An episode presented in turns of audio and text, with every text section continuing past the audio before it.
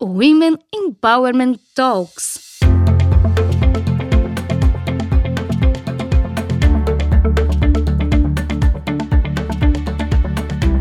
Um programa do SAS Brasil que reúne a cada episódio executivas e especialistas para debater sobre empoderamento, diversidade no mundo da tecnologia e a importância da presença feminina nos negócios.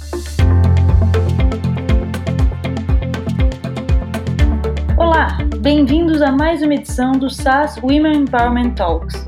Eu sou Thais Serioni e hoje nós vamos falar sobre diversidade e inovação. O debate vai contar com a Carmela Borst, vice-presidente de marketing e comunicação da Aeon para América Latina e cofundadora da Soul Code Academy, uma escola de programação. Vai contar também com a Kalinka Castelo Branco, professora do ICMC da USP de São Carlos, fundadora e coordenadora do GRACE, grupo de alunas das ciências exatas, e organizadora do Technovation Summer School for Girls, uma escola de programação para meninas de 10 a 18 anos que esse ano está sendo patrocinado pelo SAS. Também teremos a Simone César, fundadora e CEO do Nina, plataforma que rastreia casos de assédio na mobilidade urbana. Esse papo vai ser moderado pela Daniele Souza, que é Customer Advisor do SAS e é uma das entusiastas do tema da igualdade e diversidade de gêneros no mercado corporativo. Então eu deixo vocês com a Dani e bom papo!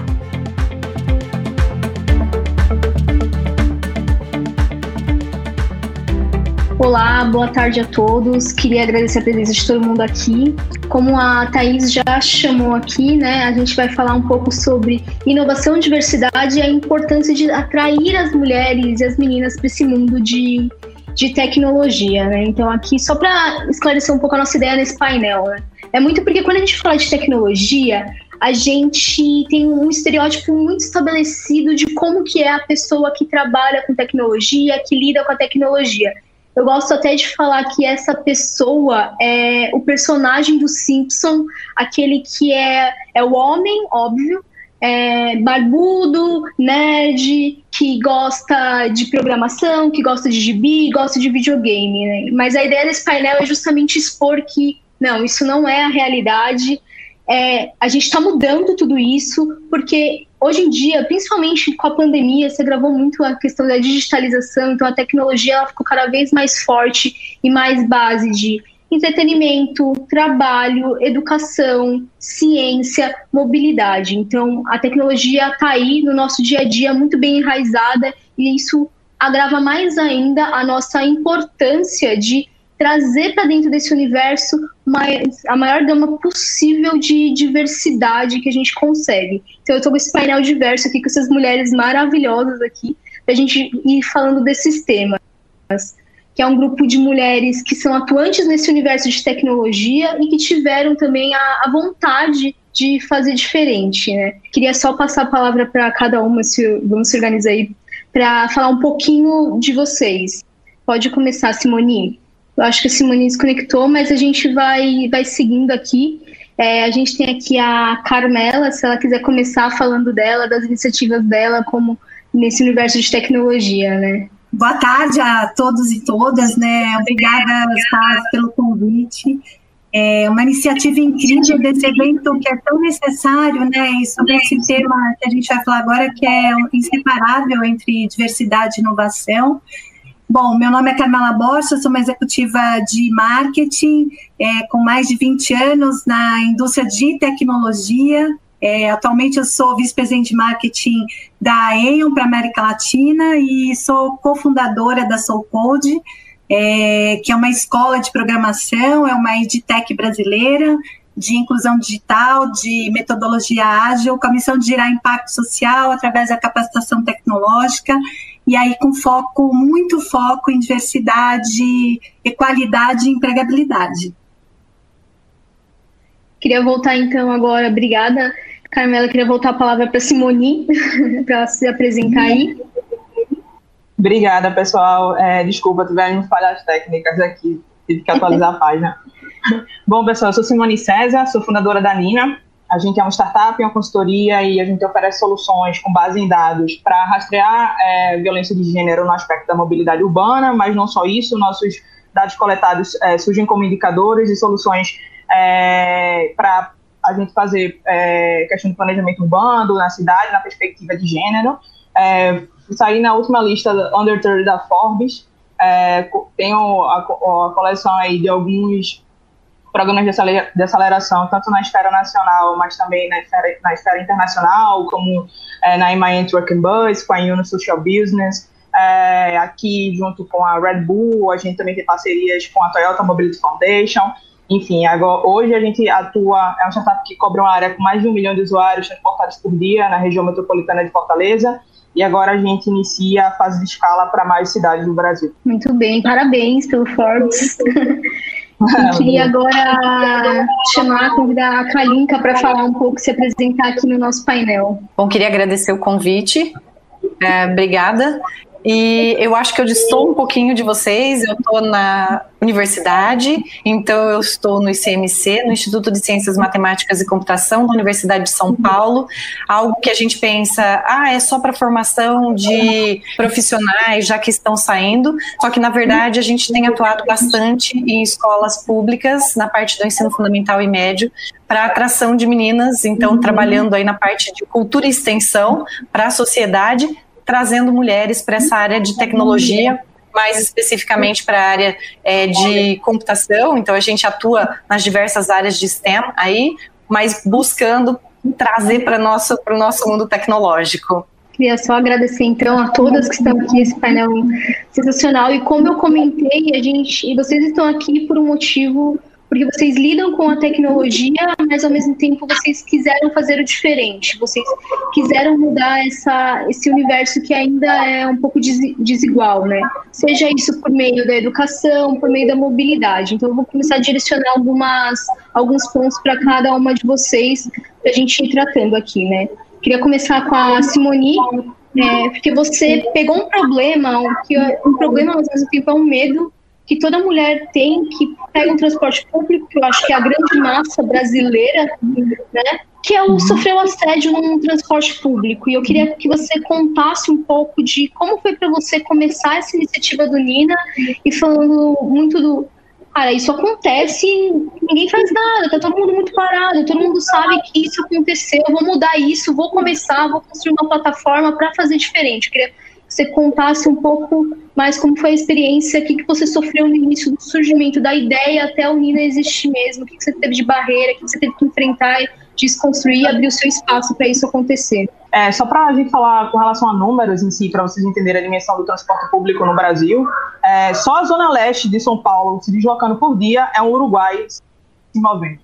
Só a zona leste, tá? Isso eu tô, não estou falando de toda a região da metropolitana de São Paulo. É, Recife e Fortaleza tem mais de um milhão de usuários transportados por dia. Eu sou natural do Recife, moro aqui, a sede da empresa é aqui. Eu nasci e me criei no subúrbio daqui, né, no, no bairro de Dois Unidos, um dos bairros com menor IDH da cidade. Sou filha de uma ex-cobradora de ônibus, que a gente teve uma separação muito cedo, né? Com dois anos, minha mãe foi tentar vir de São Paulo e sem estudo e sem conhecer ninguém, é, minha avó acabou pedindo para me deixar, para fazer com que eu ficasse aqui, né? Para não sofrer as consequências de uma vida é, que ela ia arriscar aí. Então, quando ela voltou para cá, para o Recife, eu já tinha esse sentimento de perda da minha mãe é, desde muito cedo na infância. Quando ela voltou a morar no Recife, um dos primeiros empregos dela foi como cobradora de ônibus. E aí eu tinha o medo né, de perder minha mãe pela segunda vez, porque um dos nossos vizinhos também era cobrador de ônibus e num assalto, ele, mesmo entregando a renda do veículo, foi baleado e ficou na cadeira de rodas. Então eu cresci com, com essa, esse medo. Assim, eu sabia que o emprego da minha mãe era algo que ela saía e não sabia se ela voltava, porque ela não saía às 7 horas da manhã, era 4 horas da manhã, porque ela abria, ela era a trabalhadora que levava os outros trabalhadores, entende? Então, uh, eu sempre me preparava para ver minha mãe pela última vez quando ela ia trabalhar. Eu cresci realmente com esse sentimento. E não só minha mãe trabalhou no, no cenário de mobilidade, é, mas meu, meu avô, por exemplo, o pai dela também foi cobrador de ônibus, tem um tio que é motorista de ônibus, uma prima que é maquinista no metrô aqui do Recife, tio que é chefe, de plataforma. Então, é, a pauta de mobilidade sempre teve presente na minha casa, mas numa perspectiva de operadores e não de tomadores de decisão. E quando eu ingressei na Universidade Federal de Pernambuco, um dos meus primeiros estágios por coincidência, quis o destino que foi numa grande administradora de frotas de ônibus e eu trabalhava é, justamente na garagem. Né? Então, é, eu tinha acesso não só aos ônibus, à operação, etc., mas tinha também acesso ao saque. Então, eu sabia que esse problema do assédio, ele persistia, eu sabia histórico da, da questão da violência, não só a violência sexual, mas a violência urbana, se, se tiver um homem ou uma mulher na rua, muito provavelmente o assalto quem vai sofrer é ela. É, e aí, quando eu cheguei na, na, na Progresso, na empresa que eu trabalhava, eu sabia que as denúncias de assédio elas não viravam nenhuma tabela no Excel. Isso me incomodava muito, assim, eu não podia fazer nada, porque eu me sentia impotente como a filha da, da cobradora, me sentia impotente como a usuária de transporte público, me sentia mais impotente ainda como a rodoviária, porque eu estava trabalhando no setor e não podia fazer nada.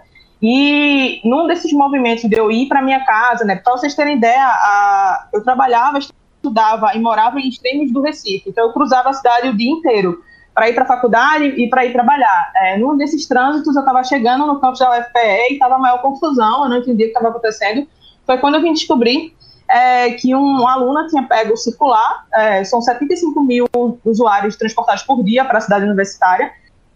Uma aluna pegou o circular, desceu para ir para casa do estudante, nesse, nesse pequeno trajeto, um cara a, a, seguiu, arrastou, estuprou dentro do campus. E ali foi a maior confusão dentro da universidade, porque é, depois daquele episódio, porque a gente percebeu o quanto a gente, enquanto aluna, estava vulnerável. Nesse mesmo período, houve uma, uma desistência. Eu mesma fui uma das alunas que paguei menos disciplina naquele período, porque eu não queria ir para o campus. Então, você vê aí a questão do, da, de como a violência de gênero estava é, impactando a permanência e o acesso de mulheres, principalmente no ensino superior. Foi exatamente aí que eu comecei a querer entender como é que esse fenômeno acontecia e tipo, passava despercebido, porque já eu cresci é, presenciando isso e nunca vi uma política efetiva de combate ou se debater sobre isso ou se ter dados. Foi quando eu cheguei à primeira constatação muito triste que é, um relatório do Fórum Brasileiro de Segurança Pública é, aponta que a cada quatro segundos ocorre um caso de assédio no transporte público no Brasil, a cada quatro segundos. E apesar disso, quando eu comecei a investigar minha pesquisa lá em 2016, foi quando eu percebi também pela primeira vez que o assédio em espaços públicos no Brasil, ele não era crime. Ele só se tornou crime em setembro de 2018. É, então a gente não tinha nenhum dado do governo com relação ao problema, só estimativa. A gente não tinha uma política nacional com relação ao combate, porque não se entendia isso no ambiente do espaço público como crime, diferentemente como se vê a violência doméstica, né, na, com a Lei Maria da Penha. Então foi quando eu vi que a gente estava, de fato, é, se falando do problema de milhões, mas a gente é, era meio que falar algo sobre o invisível, sabe? Então, a minha primeira movimentação foi justamente isso, entender por uma questão visceral mesmo, assim, por ver o quanto isso impactava a, a questão da, da, de como minha mãe teve que é, sobreviver, sabe? Como isso ia impactar em mim e possivelmente é, em filhos meus. Então, a investigação veio disso. Eu não tinha ideia é, do que iria desdobrar. É, eu, eu, também tinha a perspectiva de permanecer na academia, queria é, seguir carreira acadêmica, quero, na verdade, só que foi quando eu comecei a investigar, checar os dados e como designer, né, como background de aluno em design, eu tinha que gerar um, um artefato, algo que desse resposta para aquilo. E aí, no primeiro momento, a gente fez um protótipo, né, é, uma prototipagem de, uma, de um aplicativo na época, lá em 2016, que era para vir ser a Nina, deu tudo muito errado, foi quando eu entendi que para a gente atender o maior número de usuários de base, né, no setor, a gente não poderia ser um app, porque a gente ficaria restrito a uma plataforma. A gente teria que ser uma tecnologia que fosse integrada a diversos aplicativos de transporte em diversos modos de locomoção, mobilidade ativa, transporte ponto a ponto, transporte público. Daí foi que começou toda a saga, assim dizendo, da Nina, né, na perspectiva pessoal e, e na perspectiva do, do, financeiro também, porque como vocês veem, assim, eu não tinha grana, né, minha mãe era cobradora de ônibus, era estagiária de uma empresa de transporte ganhava um salário mínimo, como é que eu vou empreender né, nesse cenário? Ainda mais é, empreender é, com a questão de uma empresa que você não vê o, o lucro como objeto principal, né, secundário, o objeto principal ali era a questão de gerar dado para ter impacto social. E aí foi muito difícil tentar fazer isso, mas eu, por questão de investigação mesmo, assim, colocando no Google, como é que eu coloco, como é que eu vou atrás de alguns editais, assim, públicos, é, comecei a ver alguns editais de inovação aberta, aberta de algumas empresas, então, Red Bull, né, Toyota, e fui submetendo, e para minha surpresa, acabei avançando em alguns que vieram ali a dar o, o suporte principal, inicial, na verdade, para que a gente pudesse deixar a tiranina da investigação e para a prática. Ah, que legal. Eu queria agora convidar a Kalinka, a nossa professora aqui do nosso quadrante, do nosso painel, para você contar um pouco como que você começou a sentir dentro desse universo acadêmico que tinha um espaço que não era igualitário e que tinha que mudar alguma coisa principalmente nesse universo da ciência da computação, no ICMC, com, as, com os próprios colégios públicos que você trabalha, como que foi o acolhimento dos seus colegas de profissão, se eles olharam para você e falaram, não, besteira, isso para quê? Ou coisas do tipo, contar um pouco o que, que você passou aí. Ó, oh, Dani, é assim, a gente está num campus aqui em São Carlos, que é um campus majoritariamente masculino. Todas as disciplinas, todos os, os cursos que a gente tem aqui são voltados com aquela temática antiga de que são coisas para homens, né? Profissões para homens. Então a gente tem engenharia, computação, matemática, física, química, arquitetura. Veja, para só para homem. Então, o campus nosso é majoritariamente cheio de homens. E aí, eu, como professora, via na sala de aula é, uma, um curso de bacharelado em ciência da computação com 100 alunos, desses 100 alunos, 10, 15 meninas. Isso começa a ser estranho. Aí você entra num curso de engenharia de computação, numa sala de 50 alunos, três meninas. Você fala, não tem como, é, é, não é possível a gente ver só isso anda pelo campus e o número de meninas é muito reduzido. E aí a gente percebe também que essas meninas começam a procurar matérias é, que são oferecidas por mulheres. Então, se elas têm matérias sendo oferecidas por professores e professoras, elas tentam encontrar as matérias que são oferecidas por mulheres. Quando a gente começa a ver isso e começou, eu comecei a ouvi-las mais de perto e perguntar: mas por que, que vocês estão procurando disciplina comigo, porque eu tenho a sala, comecei a ter a sala com mais meninas, né? E vindas de outros cursos, inclusive, para fazer disciplinas. Ah, professora, porque a gente é, é difícil, é, o ambiente é masculino. É, tem meninos que nos amparam, mas é, nem, não são todos. Os professores tiram sarro na gente e aí os meninos dão risada. Então a gente se sente constrangida. Falei, poxa, tem algo errado. E nisso, duas, duas alunas, uma da graduação e uma da pós, chegaram para mim e falaram: a gente precisa fazer alguma coisa. Eu falei: precisamos, vamos ver o que, que a gente faz. Elas falaram: é, a gente o que, você acha? Você toparia da gente trazer meninas aqui para dentro da universidade? Eu falei, claro, que meninas? Meninas mais novas. Eu falei, bora, vamos fazer isso como? Pensamos e achamos uma estratégia que seria montar alguma coisa para prepará-las para fazer a submissão para algum evento maior.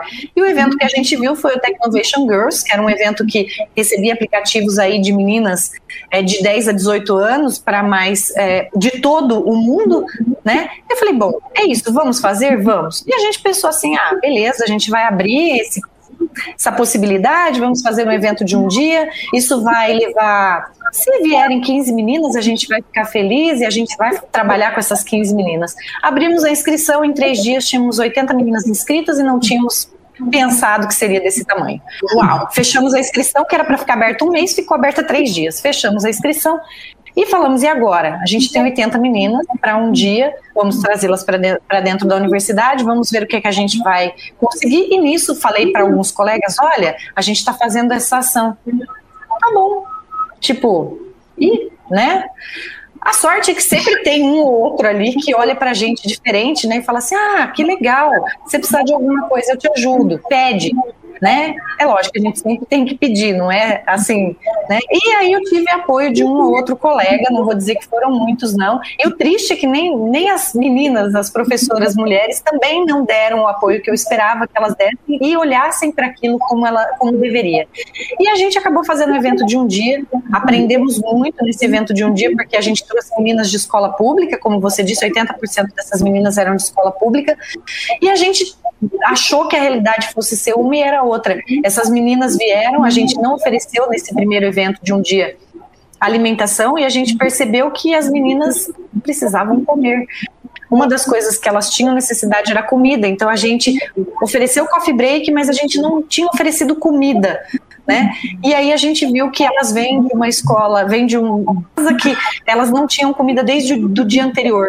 Então, de manhã, é, se elas não tivessem alguma coisa para comer logo cedo, algumas passaram mal. A gente, sorte que a gente tinha uma bolacha na bolsa, alguma coisa, e a gente passou a enxergar várias coisas e resolvemos fazer um evento maior, que a SAS, inclusive, é nossa patrocinadora aí, um evento de cinco dias onde a gente traz essas meninas, elas passam o sábado todo com a gente dentro da universidade, é, chegam às é, o evento é das 8 da manhã às 6 da tarde, mas elas acabam chegando sete, elas chegam às sete da manhã e saem sete, às vezes sete e meia, oito horas, depende da hora que os pais vêm buscá-las, e a gente trabalha com elas uma série de coisas, desde a concepção, né, da ideação do aplicativo, até a concepção desse aplicativo usando uma ferramenta, então elas aprendem a programar, elas aprendem a fazer o plano de negócio, as meninas mais velhas, e com isso a gente começou junto com o Grace, que é esse grupo de alunas nas ciências exatas, né, que tem aí um acrônimo de Grace, é, que se remete a Grace Hopper, uma das grandes mulheres aí na nossa área tecnológica,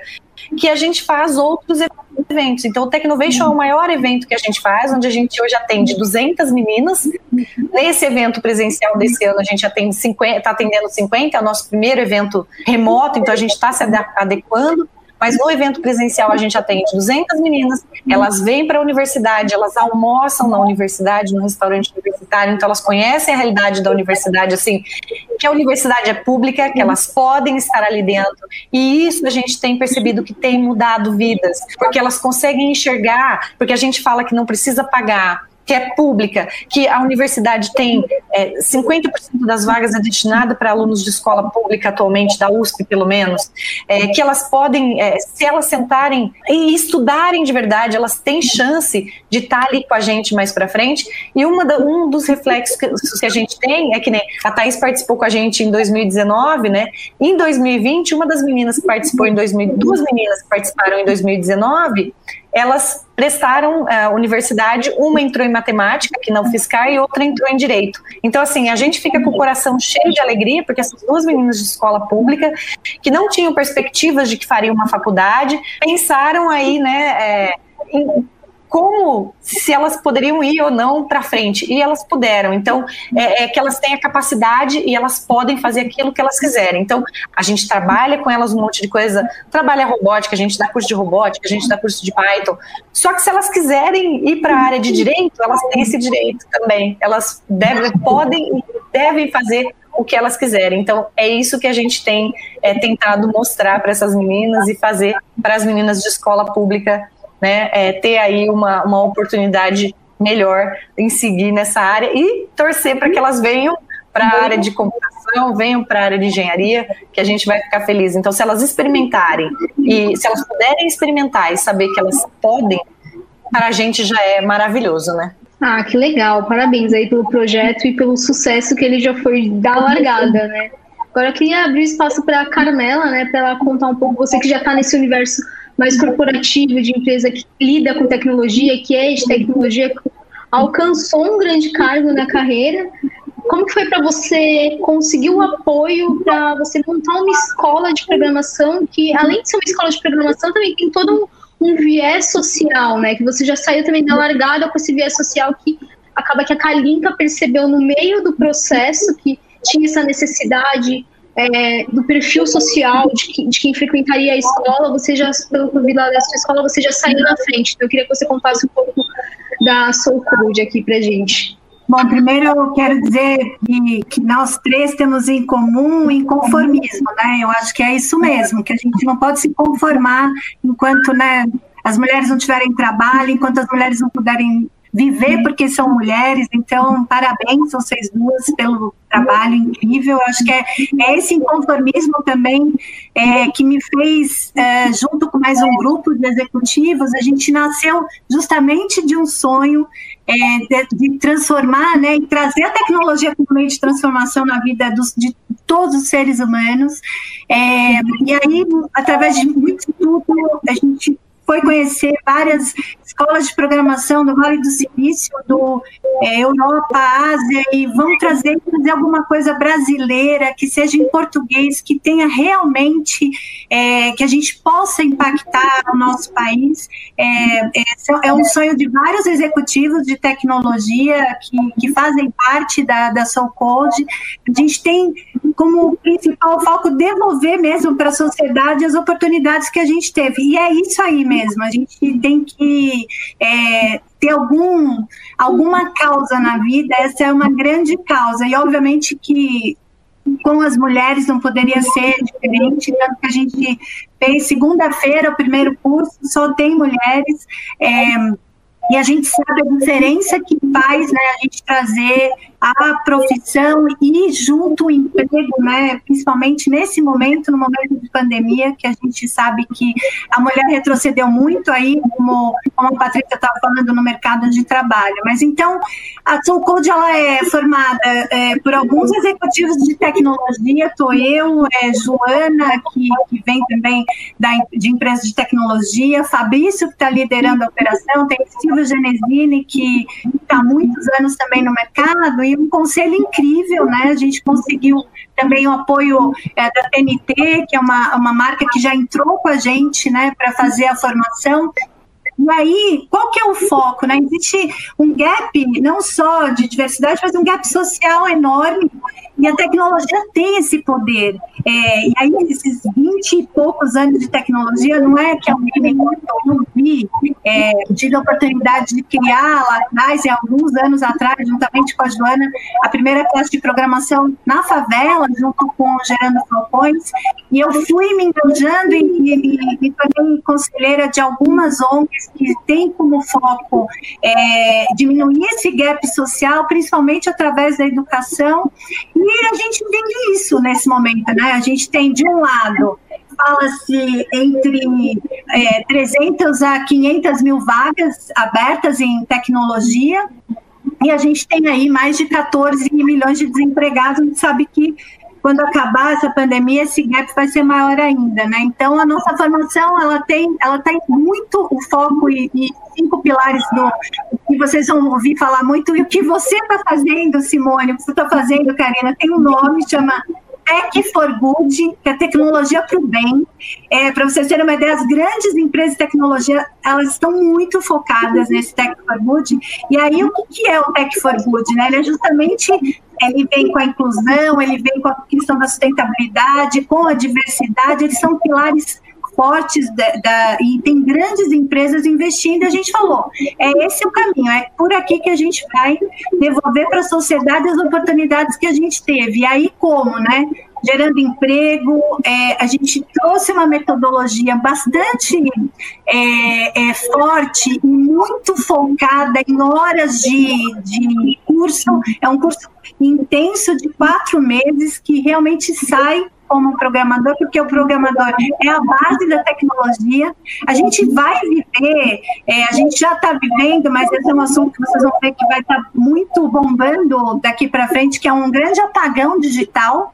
Porque o que, que aconteceu, né? A gente, é, e a pandemia, ela fez isso, né? a transformação digital, ela deu um pulo de cinco anos no mínimo, pra, eu, eu, eu acho que é até muito mais do que isso. E o que acontece? A gente não tem mão de obra, então a gente tem que começar a formar muito rapidamente para cobrir esse gap.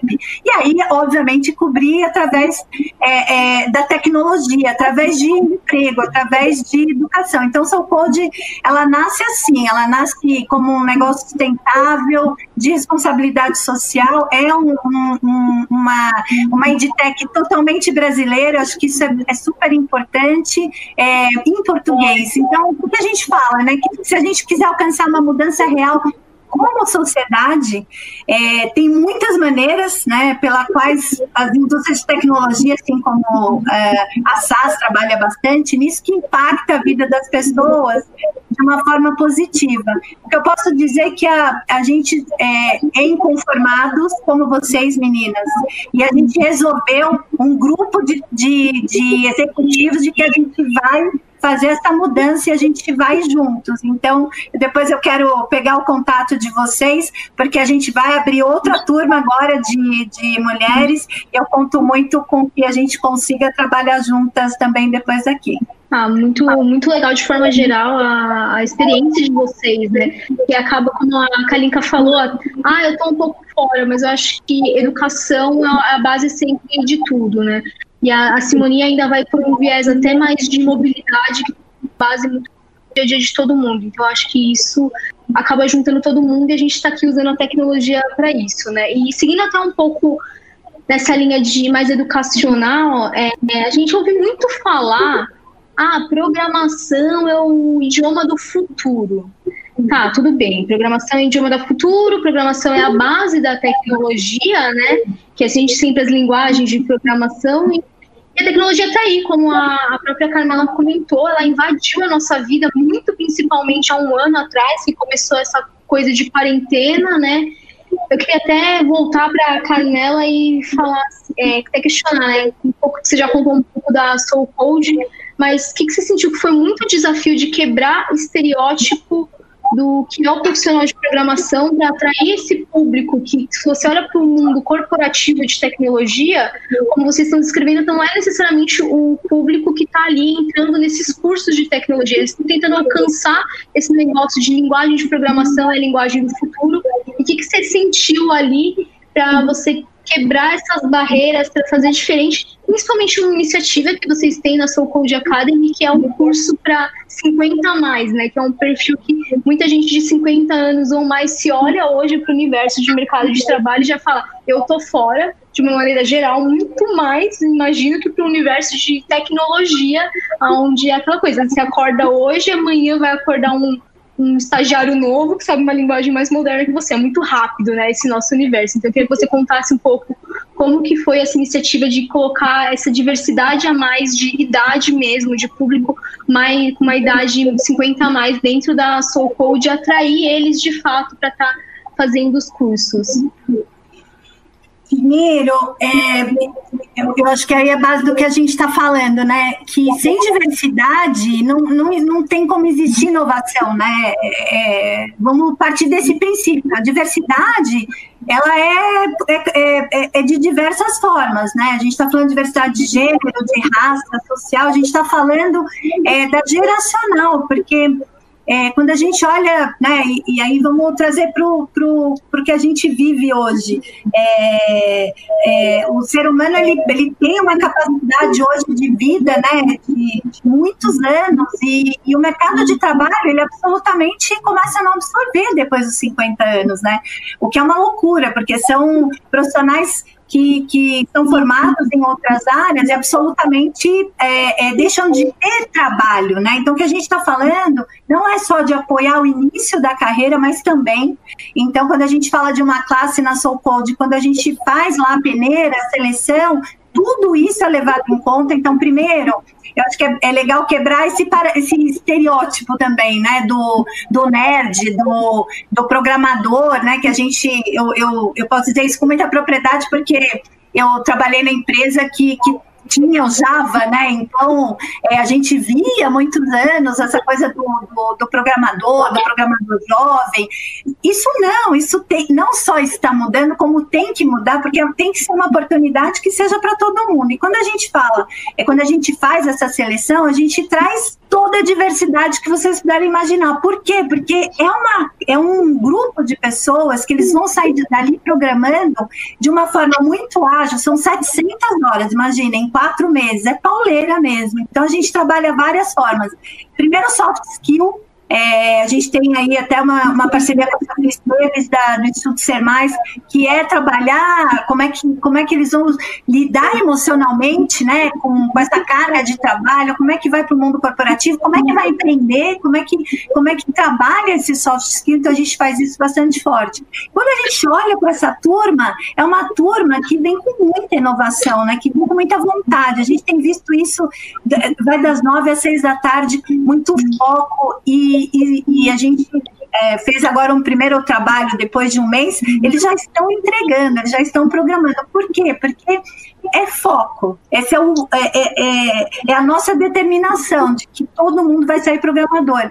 Mas sabe, o programador ele não tem mais esse estereótipo. Acho que esse é o principal. Ele, o programador ele é a porta de entrada para um universo de tecnologia que, gente, é enorme. E, é, e a gente está falando de um começo de carreira ou de uma ressignificação de carreira, né? Porque você tem várias trilhas. Quando você sabe o básico, assim como acontece na universidade, né?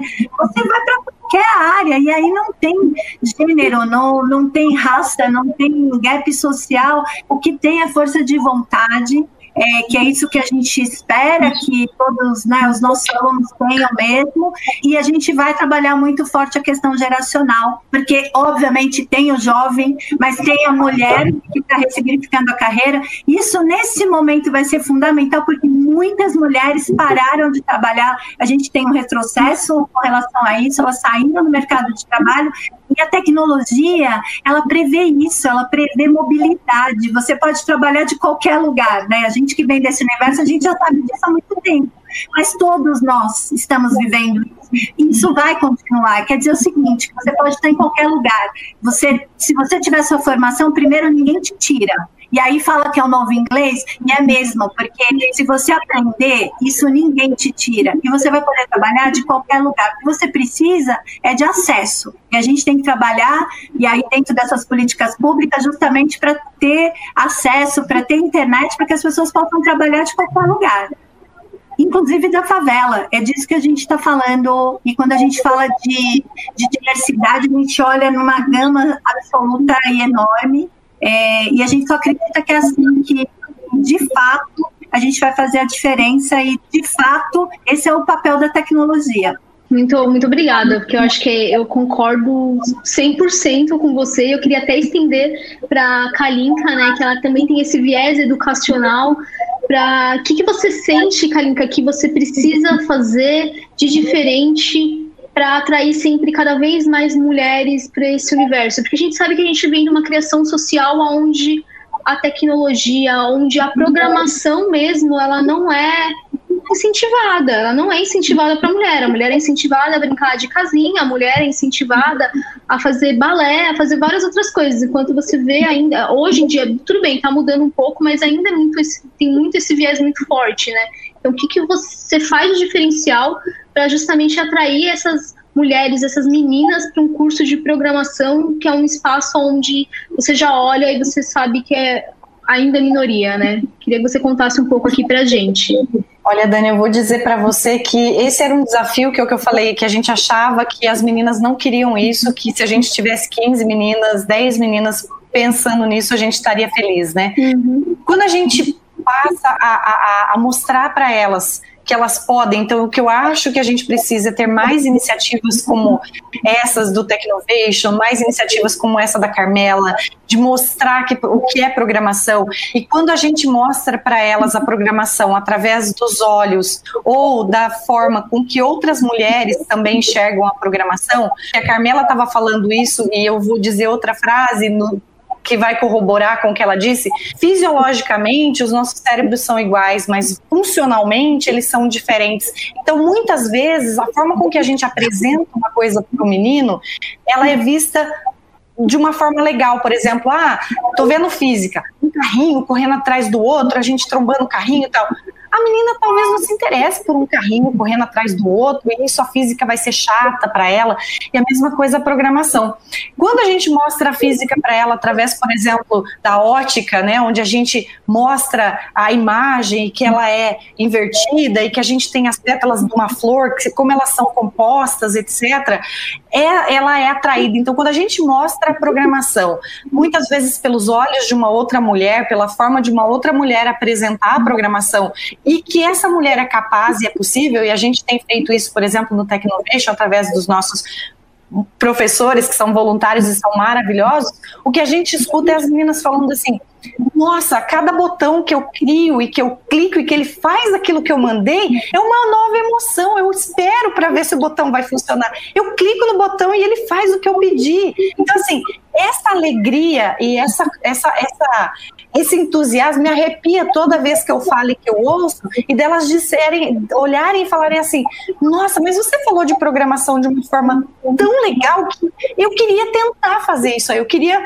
ver se eu também conseguia fazer, porque isso parece muito bacana. Então, veja, a gente tem que enxergar as coisas como os nossos olhos e tentar mostrar para elas a beleza que tem por trás disso. E a programação não é um bicho de sete cabeças. A gente aprende a ler, a gente aprende a escrever, é, é, algo que, se inserido no nosso cotidiano, é, ele vai ser aprendido, né? Porque é algo que é uma, uma, é uma lógica de, de pensamento, simplesmente. O pensamento computacional aí, a lógica né, de você colocar as coisas de uma forma diferente. Então, veja, se a gente puder ter mais iniciativas como essas e apoio das instituições, e, e a gente vai ter pessoas que vão entender que a programação faz parte do nosso dia a dia, para a gente andar a gente usa uma programação, eu tenho que pôr um pé na frente do outro, só que a gente não pensa e a gente faz isso. Então, quando a gente passa isso e mostra isso, é, fica fácil, fica legal, fica divertido. Então, eu acho que esses são os desafios e a proposta de novas coisas, novas é, iniciativas, novas, formas de enxergar, eu acho que é o que vem aí, que vai fazer com que essas meninas hoje, que vão ser as mulheres que vão estar trabalhando nessa área, é que vão estar trabalhando aí com a gente e vão estar entusiasmados. Eu vou, eu vou, na verdade, pedir para vocês fazerem uma, uma rodada final. A gente está acabando o tempo aqui, estourando o tempo já. Eu queria agradecer demais a participação de vocês. Eu até vou fazer um comentário. Tem uma, tem uma pergunta aqui nas perguntas e respostas sobre uma mãe que não se dedicou à carreira e agora tem 50 anos e precisa se virar. É, procura Code, é isso? A gente está te esperando, é soulcodeacademy.org. Pode vir, primeira turma tá. A primeira turma de mulheres está um monte de mais 50, bem. Pode vir, portas abertas. Gente, é, eu vou abrir a palavra para vocês se despedirem ou darem uma mensagem final. Então, enquanto a Dani não volta, e, e a hora que ela voltar, ela encerra o painel. Simone, quer começar? Não, vou só complementar e, e aí me despeço é, de vocês. É, a, as duas últimas falas aí da Kalinka e da Carmela, eu acho que sintetizam muito bem como uma pessoa que cresceu, eu cresci no subúrbio, né? Então, assim, eu tive acesso a computador com 16 anos é, e a celular também com 16 anos. Então, é, é muito difícil. A questão da internet eu nem vou citar, porque eu realmente não sei quando foi que ficou algo frequente acho que uh, já perto de 19 ali, quando eu já estava entrando na universidade da minha casa, com aquela internet via rádio, etc. Mas é justamente isso, a gente precisa de políticas públicas de inclusão na perspectiva de levar o acesso, né, principalmente ao acesso, ter computador, a gente fala de trabalho remoto hoje em dia, mas ter o um computador e ter acesso à internet ainda é um privilégio muito grande, né, é, principalmente quando a gente vem é, de áreas menos privilegiadas. E aí a gente entrar na universidade, enfrentar a questão de você não vai acompanhar a turma, porque você escuta muito isso. Principalmente eu fui aluna cotista e aluna de escola pública, é, e entrei na universidade, então eu escutei muitos comentários desse tipo, assim, de que eu não ia acompanhar a turma. É, e dentro da universidade eu sempre quis fazer algo, né? Eu sempre quis fazer a, o design, enfim, eu muito acreditei muito nessa questão da tecnologia para o benefício social. Eu não tinha ideia do que ia vir acontecer. E aí, já publicando alguns artigos, mas muito de forma amadora, não tinha nem orientador, acho que os professores mesmo botavam muita fé no que eu estava querendo ali é, fazer. Aí escrevi um artigo, assim, muito atropelado, meu primeiro artigo científico que foi aceito, logo em seguida é, tive outro aceito na é, CSBC, o Congresso da Sociedade Brasileira de Computação, e esses dois artigos foi que me levaram para o evento do BRICS. Eu acabei ficando primeiro lugar na seleção que a Academia Brasileira de Ciências fez em 2018, de jovens pesquisadores que tinham desenvolvido projetos, esses projetos que tinham gerado produtos e atender algumas ODS da ONU. E eu acabei é, ficando em primeiro lugar e fui para a reunião do BRICS. A Carmela falou aí que a linguagem de computação é o novo, é o novo inglês, né? Nessa época que eu ganhei em 2018 o, o prêmio para ir para o BRICS, a reunião aqui na África do Sul, eu não falava inglês. E eu cheguei lá, eu tive recebi a notícia um mês antes, é, fiquei treinando o pitch todo em inglês, assim, o, o, papelzinho, não, do vou, vou ter que ir. É, foi a primeira vez que eu pude sair do Brasil, não podia deixar de ir.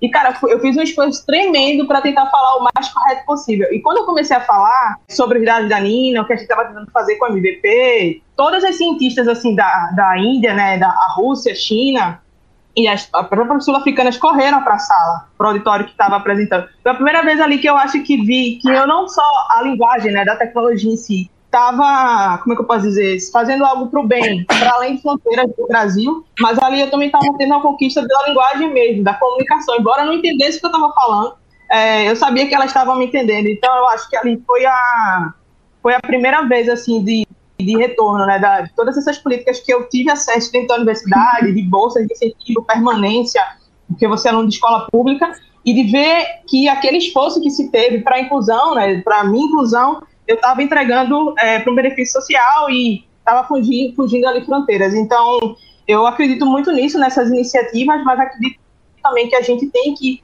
cobrar, incentivar políticas públicas para é, expandir essa questão do acesso à tecnologia ainda é, na sociedade brasileira, principalmente na classe C, D e E. Bom, se eu só já então puder complementar, Estou é, contigo e no Abro, acho que é papel que a gente tem mesmo, e executivos é, que estão e podem, né? Porque a maioria de nós estamos nessas posições, nós não somos. Acho que enquanto a gente está, a gente tem que fazer essa pressão mesmo para que tenha, mas também tem que apoiar e levar essa acessibilidade. Então, Simone, Karina, eu termino fazendo dois convites. A gente tem dois programas, um é o, a gente chama de Soul Talks, Soul é alma, então, é a alma da, da nossa escola, é trazer exemplo. Simone, eu vou te chamar para você fazer lá uma apresentação para a gente, para a nossa turma de mulheres, é, com essa história que é tão incrível, que me tocou muito, num problema tão forte como esse, você conseguiu achar uma solução. Então, parabéns, prazer ter te conhecido. E eu quero levar vocês duas para falarem. A gente tem um programa lá que chama é, Soul Sister e, e, Brothers, então a gente é uma mentoria onde entram vários executivos para apoiar essas, todos os nossos alunos no dia a dia. Eu quero que vocês participem com a gente, então eu só quero terminar agradecendo, que muito bom que eu estou junto com vocês aqui e que eu aprendi muito. E obrigada, Thaís, obrigada, Dani, obrigada, Kleber. Foi um prazer, mais uma vez. Obrigada, viu, gente? Ó, eu queria agradecer também, agradecer o fato das empresas estarem vendo que apoiando as ações que as universidades também têm feito para trazer as meninas para dentro da universidade, para prepará-las, a gente vai estar tá preparando, vai as estar preparando também aí é, para as empresas para serem as próximas profissionais para é, entrar aí e fechar esse gap, né, que a gente tem para cobrir esse gap de profissionais na área de TI. Faço coro com as minhas amigas, foi um prazer conhecê-las, né? Então é muito legal saber que tem várias pessoas é, fazendo esse trabalho de formiguinha, que eu falo que é um trabalho de formiguinha que a gente tem que fazer, mas que a gente não pode esmorecer. A gente tem que ter a resiliência de continuar fazendo e mostrando para essa galerinha que está vindo que, olha, a gente está aqui para ajudar vocês, para dar a mão para que vocês possam é, chegar onde vocês quiserem, né? Obrigada mais uma vez pelo convite, parabéns pelas iniciativas todas. Bom, então, mais uma vez, vamos lá. Tecnologia, Thaís. Thaís de novo, né? Obrigada, Thaís. Obrigada, gente. Eu, eu Muito queria obrigada. agradecer é, para vocês aqui é, a presença de todos e a sinergia que a gente era até inesperado, né? Quando a gente Sim. tem uma causa única, a sinergia ela acontece. Coloca um bando de mulher maravilhosa que tem foco, é, inconformadas a gente podia ficar aqui horas juntas, né? Parabéns para vocês aí pela curadoria, tá incrível. Vamos lá, tem bastante trabalho, meninas. Vamos embora. Obrigada, é isso aí, obrigada, gente. gente. Muito obrigada. Tchau, gente. Obrigada, tchau, viu? Um beijo. Tchau, tchau. Tchau. Women Empowerment Talks